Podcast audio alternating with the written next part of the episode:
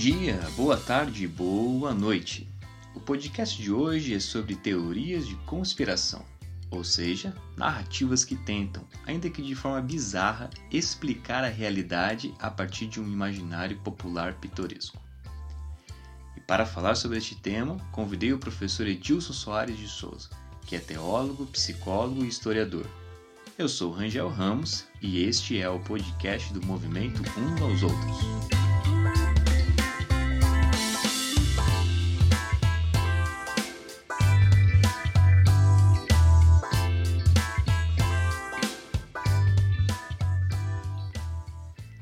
Teoria de conspiração é um conceito psicológico ou sociopolítico que parte de uma hipótese explicativa ou especulativa de que existam indivíduos ou grupos secretos que conspiram secretamente para favorecer certas situações da vida pública. Desde os anos 60, o termo se refere a explicações que mencionam conspirações sem fundamento, muitas vezes produzindo suposições que contrariam a compreensão predominante dos eventos históricos ou de fatos cientificamente comprovados.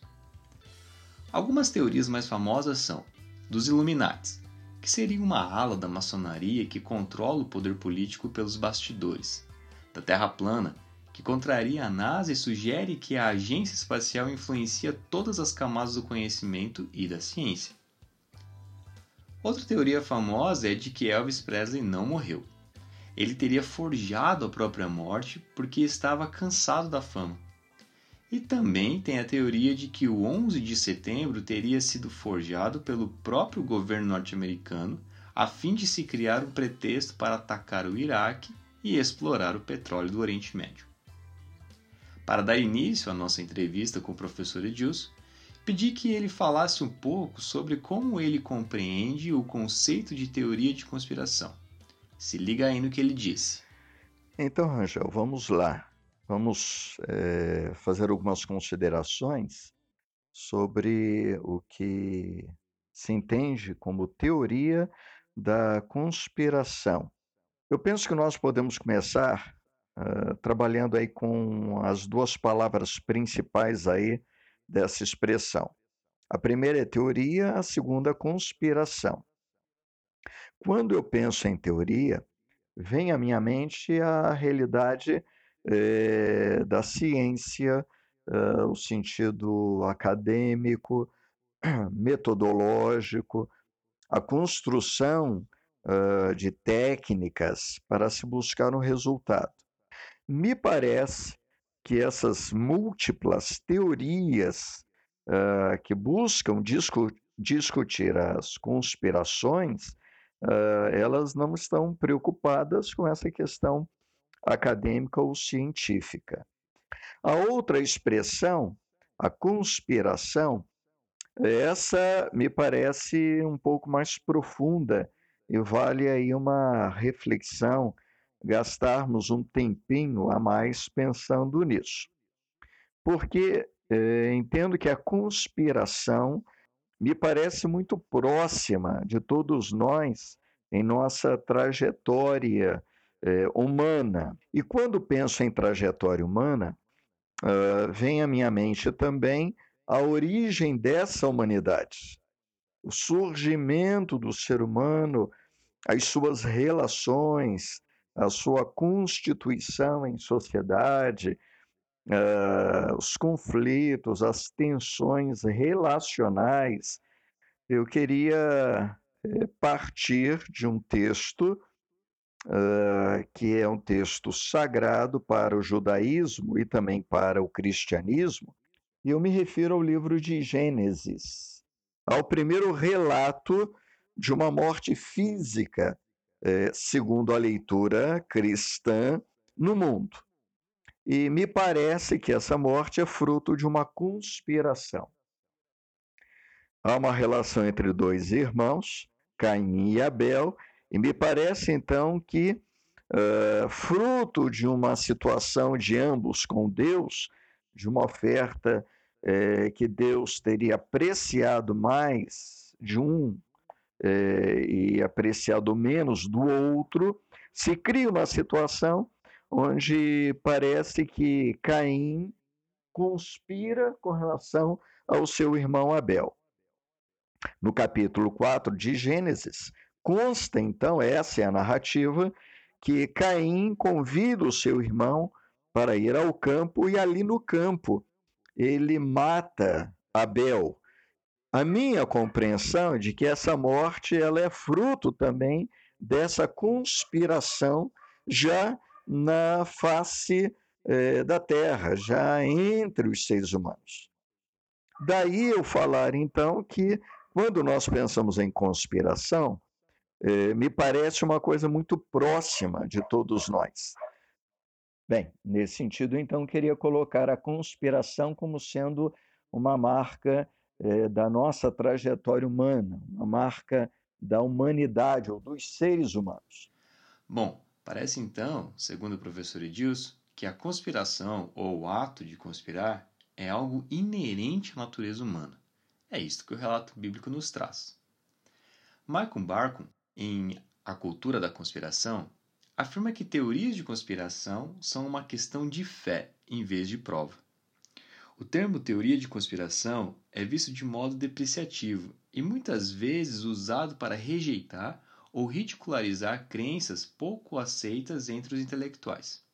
Porém, nos últimos anos, vem ganhando força principalmente em narrativas promovidas por grupos políticos. Por terem a crença como seu elemento crucial, as teorias de conspiração muitas vezes se aproximam de grupos religiosos, principalmente dos cristãos. A teoria dos Illuminates parte do contexto da França Católica Imperial, em que esse grupo seria o guardião do Santo Graal, o cálice que carrega o sangue de Jesus. A Terra plana, uma teoria mais recente, também encontra eco entre os grupos neopentecostais. O Covid-19 trouxe também um surto de narrativas que levam à teoria de conspiração. Vírus chinês, fim do mundo, juízo de Deus sobre as nações europeias, arma biológica da China para desestabilizar o capitalismo e a economia, e nisso espalharam-se pelas redes sociais vídeos de pastores evangélicos apoiando efusivamente tais narrativas em suas pregações. Partindo disso, perguntei ao professor Edilson o que faz as teorias de conspiração serem tão disseminadas. Uh, entendo que teorias de conspiração elas se apresentam como um produto e esse produto precisa circular, ele precisa ser vendido. Ou a teoria em si é um próprio produto, ou a teoria é, proposta, a teoria de conspiração, aponta para um outro produto. E esse produto também precisa uh, ser conhecido do mercado uh, e, quem sabe, ser adquirido pelo mercado. Então, o produto a ser consumido poderia estar na área aí da política. Pandemia, uh, talvez alguns produtos na área da política, eles precisam ser, então, uh, disseminados, conhecidos e adquiridos. E coloco essa aquisição entre aspas, né? porque nem sempre passa pela questão da troca é, financeira. Eu adquiro um produto e pago por esse produto. A negociação pode ser aí pelo aspecto é, simbólico, né? nem tanto financeiramente. Mas eu quero entender que a teoria em si pode ser um produto ou a teoria pode apontar para um produto a ser é, conhecido e, consequentemente, adquirido. Na área da política, na área da economia, na área, por exemplo, da religião também. Então, a teoria conspiratória relacionada então à religião poderia apontar para um novo produto e esse produto alcançar então um comércio, coloco de novo, né, é, no sentido simbólico, mas até prático, concreto de fato, né? Uh, de outros elementos e outros objetos que podem ser é, mercantilizados. E professor, do ponto de vista psicológico, como é que podemos lidar com a questão das teorias de conspiração? Eu penso que uma primeira postura seria uma postura crítica com tudo aquilo que está é, sendo apresentado. E aí eu volto à ideia do produto. É, nós temos hoje todo um espaço, uma área de comunicação muito ampla. E os produtos estão sendo apresentados a mim, a você e a tantas outras pessoas.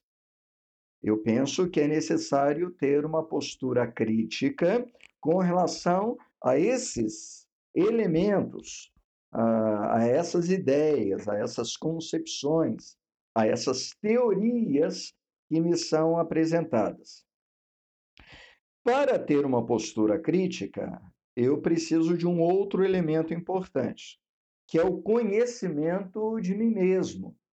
Então, como sujeito uh, alcança um conhecimento de si, no sentido de que, uh, como ele se percebe nessa sociedade, como ele concebe a existência dele, se ele é capaz também uh, de olhar para si numa análise é, interna e dizer assim: é verdade, em algum momento eu posso até ter essas ideias de conspiração. Não estou falando dessas teorias globais, estou falando das questões relacionais do dia a dia. Então, o conhecimento de si vai levar o sujeito a perceber o quanto a sua ansiedade o leva a querer ouvir coisas que o agradam para tranquilizar a sua alma. E aí o terceiro aspecto e último é assim, é, como nós cuidamos uh, de transmitir ou não essas observações, uh, essas opiniões, ou o que se chama de teorias. O quanto nós, então, acolhemos, o quanto nós compramos o produto, enquanto nós acreditamos e posteriormente, então, que acho que é também bastante complicado, como nós socializamos o produto e vendemos o produto para outras pessoas.